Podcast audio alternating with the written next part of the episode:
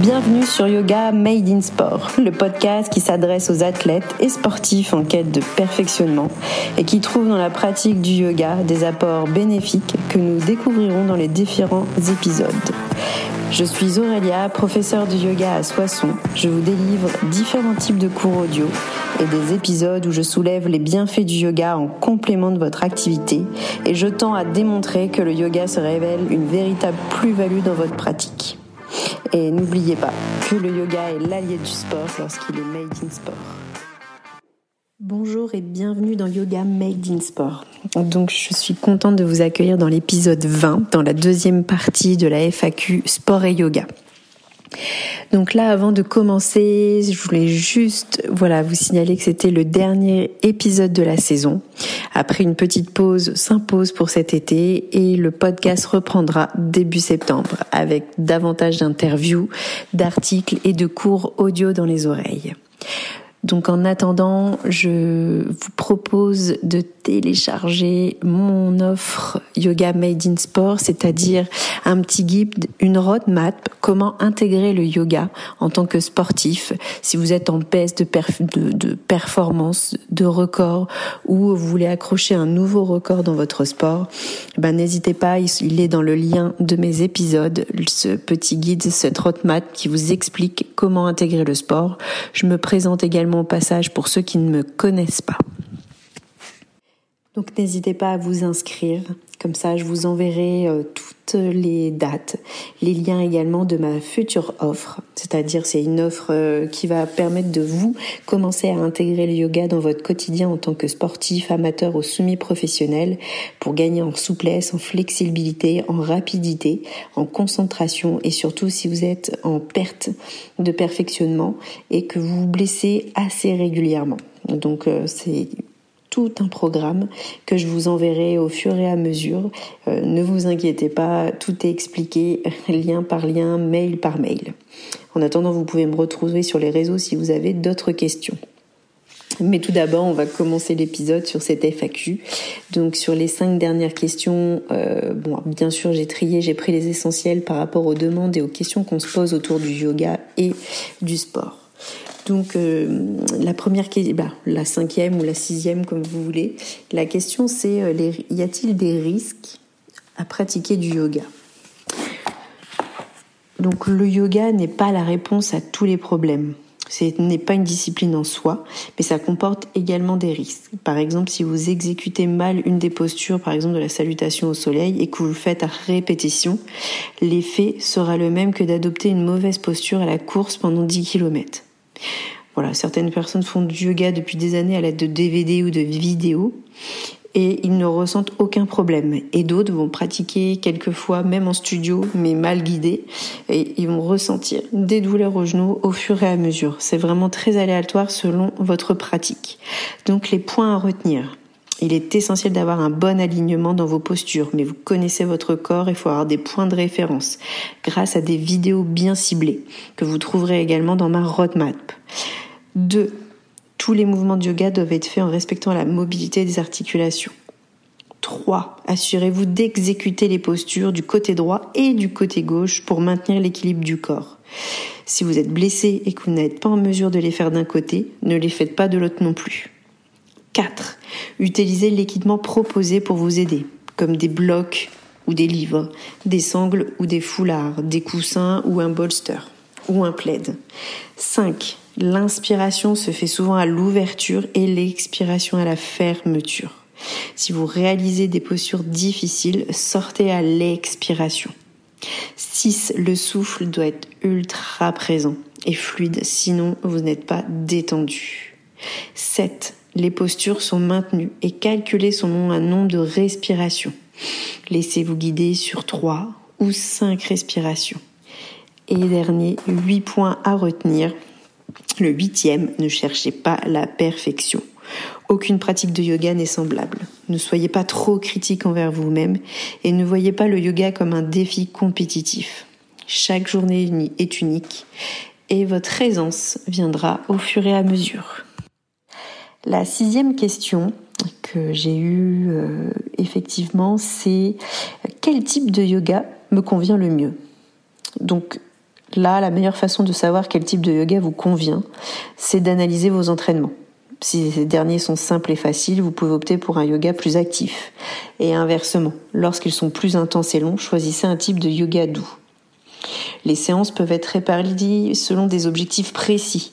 Que ça, je vous détaillerai bien entendu dans mon offre Starter Yoga Made in Sport, c'est-à-dire selon votre sport, voilà, on va avoir un objectif à atteindre, soit la force, l'équilibre, la souplesse, la récup, qui guideront en fait le choix de votre pratique et votre type de yoga.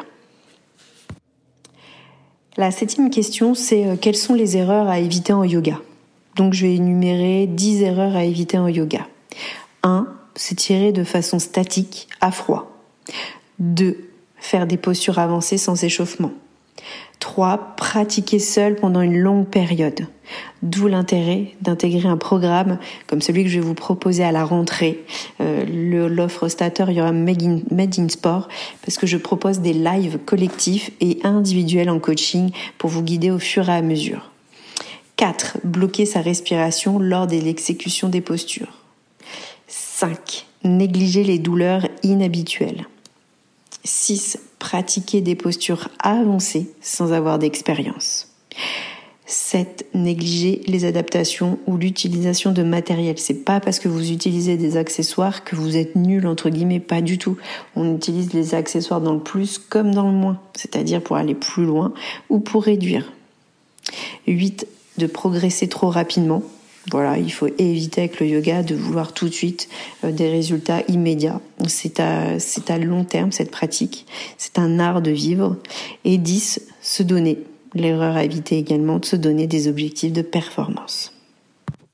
Huitième question, pourquoi faire un yoga de récupération ou dit restaurateur donc ce type de yoga, donc le yoga restaurateur est un outil formidable pour compléter la vie active et les sports de vitesse ou d'endurance qui favorisent sa récup et la relaxation.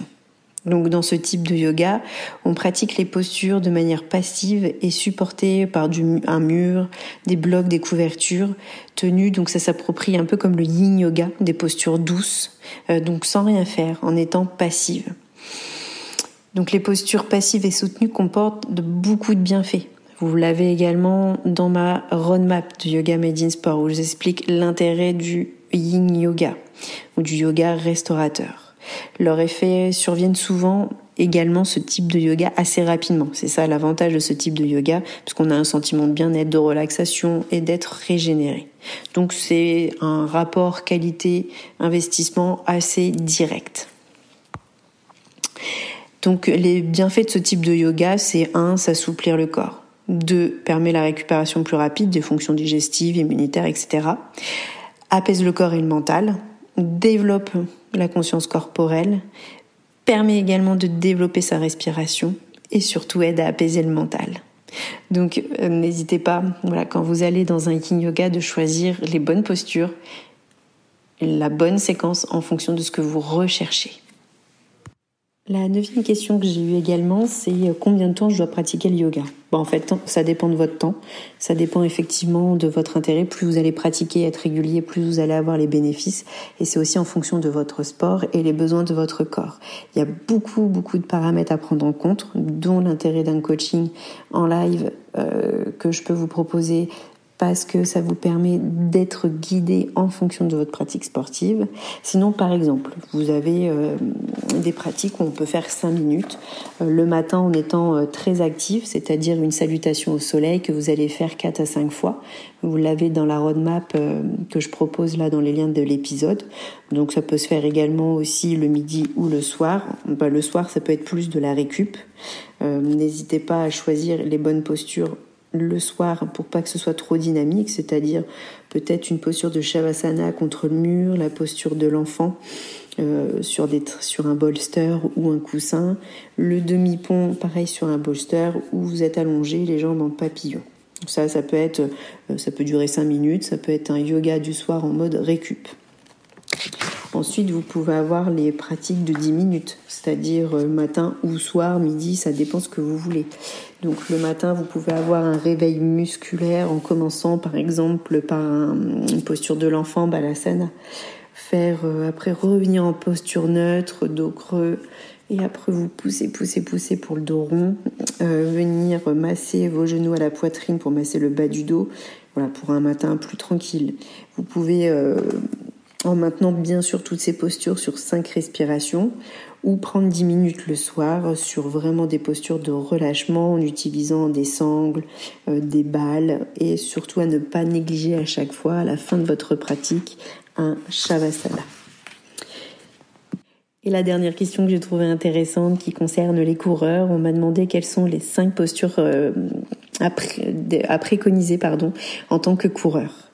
Donc euh, vous avez par exemple la fente basse, c'est-à-dire Anjalasana ou Easy Twist, selon comment on l'appelle, c'est-à-dire que vous êtes dans une fente assez basse suspendue.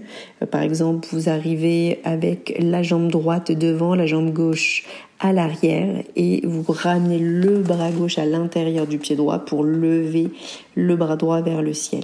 Donc ça s'appelle Easy Twist sur vent. Euh, j'en parle régulièrement dans mes cours.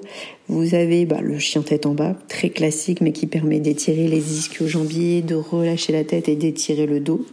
La posture de pigeon et bien entendu la fente du coureur, c'est-à-dire je l'expose également dans un des podcasts où je vous ai laissé euh, des fiches spéciales coureur, c'est-à-dire que vous allez dans le podcast spécial sportif Red ou sur ma chaîne YouTube, je vous ai fait une petite vidéo de 15 minutes qui vous permet euh, d'avoir les postures favorites pour vous étirer. Donc voilà, j'en ai déjà fini pour la deuxième partie et la dernière de la saison sur euh, la FAQ de sport et yoga. Ensuite, ce que je vous conseillerais euh, également pour éviter euh, les blessures, c'est d'avoir une progression lente, une bonne technique, un équipement adapté et surtout l'importance du repos dans n'importe quel sport. Donc bah, c'est fini pour aujourd'hui. si vous avez euh, quelques questions ou des questions, n'hésitez pas, je reste disponible tout l'été. Je vous prépare mon offre Starter Yoga Made in Sport qui sortira à la rentrée où j'accompagne les sportifs en baisse de perfectionnement qui euh, souhaitent accrocher leur record grâce au yoga. Donc je vous souhaite un bel été reposant ou dynamique, sportif ou détente. Et je vous dis à très vite à la rentrée au plaisir et n'oubliez pas que le yoga est l'allié du sport lorsqu'il est made in sport.